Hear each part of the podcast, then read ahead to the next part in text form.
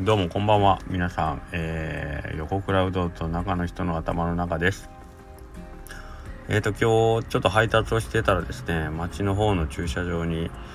えーとまあなんとかパーキングって書いてある横にまあそこはあのとある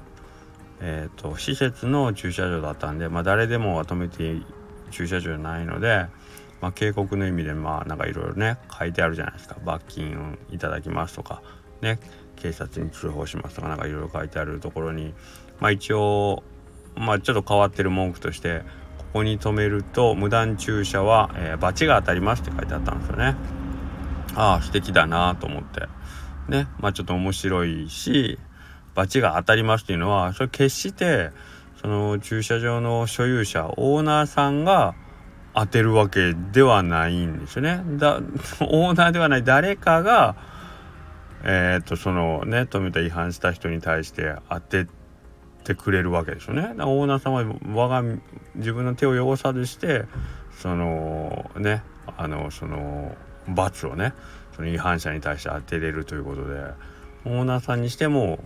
なんかこう楽なシステムやしでまあある程度の抑止力があるのかどうかは僕分かりませんけども。その程度のバチっていうねこのふんわりした感じが何とも言えずいいですよね。でこれねまあ昔あの京極夏彦さんっていう小説家いらっしゃいますけど京極さんがあの上手に言うてんなと思って僕あの思ってるフレーズがあって例えば呪いですよね。呪。口辺にこうあのもう一個口書いて呪術今でいう呪術書いての呪術呪いですね。呪いっていうのは、えー、言葉によってですね時間とか空間的な隔たりをこう一気に飛び越えて、えー、相手の行動を縛る言葉のことを呪いって言うんだよっていうのがあってあこれは見事やなと思って。だからえっ、ー、と物質的に無理やりその人の行動をこう何て言うかね規制したり抑制したりするんじゃなくてただただ言葉の力だけでしかもそれがその言葉を発した当人がその場にいなくとも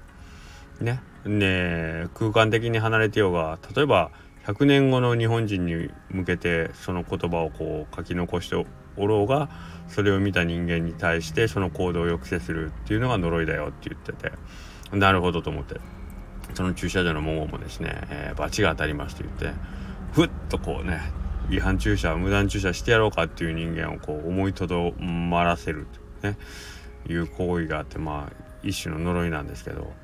けどまあそのその手で言うと別に罰金10万円いただきますとか 警察に通報しますっていうその文言でもえっ、ー、と相手の行動をこう縛ることにはなるのでそれももうそれであの呪いなんですけどね。ね言うなればあの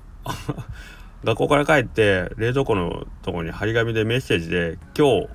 あのお使いに行ってくださいっていうこのメモ書きもまあ言わ言うなればお母様からの呪いですよね。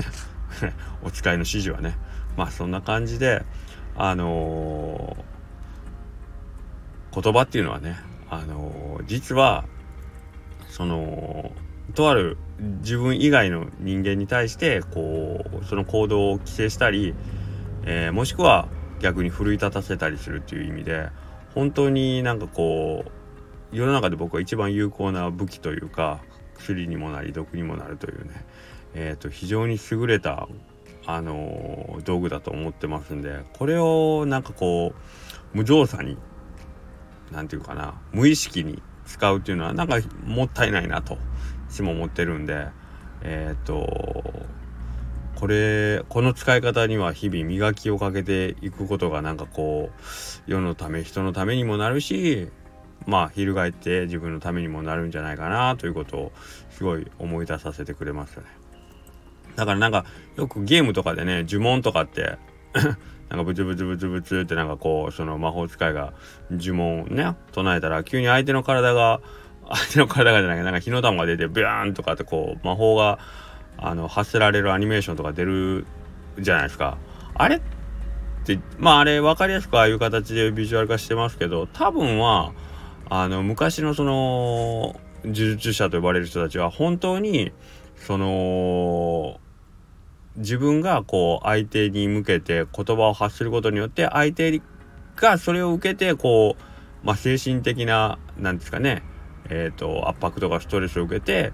実際にそのあの呪いをかけられた本人がそういう不幸に遭うっていう言葉の威力を示してることなんだと思うんですよね。例えばまあまあそういう強い言葉を持った人間がなんかこ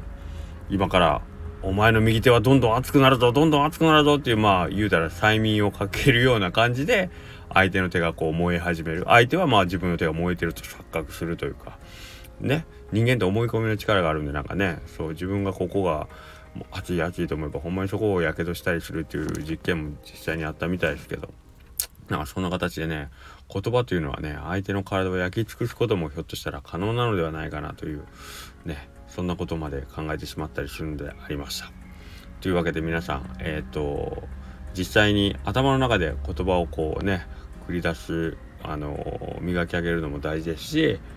実際に自分の放った言葉がね相手に対してどういう形で受け止められるのか、えー、相手を癒す言葉なのか相手を傷つける言葉なのかっていうことをねしっかり考えた上でなんかこう日々の言葉の使い方なんかこう注意してみたらいいんではないでしょうかっていう 今回のこの放送がすごいヨレヨレの言葉で語られてるっていうのもまたちょっと皮肉なもんではい。明日はきちんともっと喋れるように頑張ります。ではさようなら。